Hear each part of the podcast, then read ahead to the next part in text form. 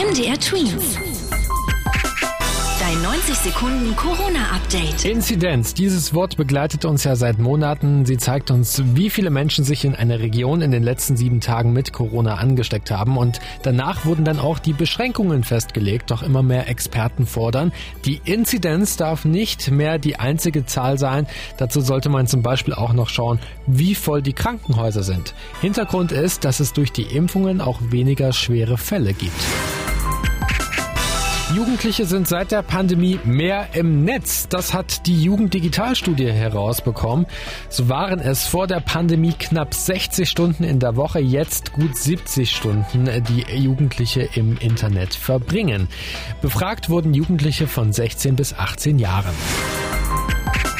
Der Schülerausweis könnte bald auch als Nachweis dienen, um zu zeigen, dass man auf Corona getestet ist. Die Idee kommt gerade von Bildungsministerin Karliczek. Da es für Kinder keine generelle Empfehlung gibt, sich impfen zu lassen, werden wohl Corona-Tests und die Nachweise dafür auch im neuen Schuljahr wichtig sein. MDR Tweets. Dein 90 Sekunden Corona-Update.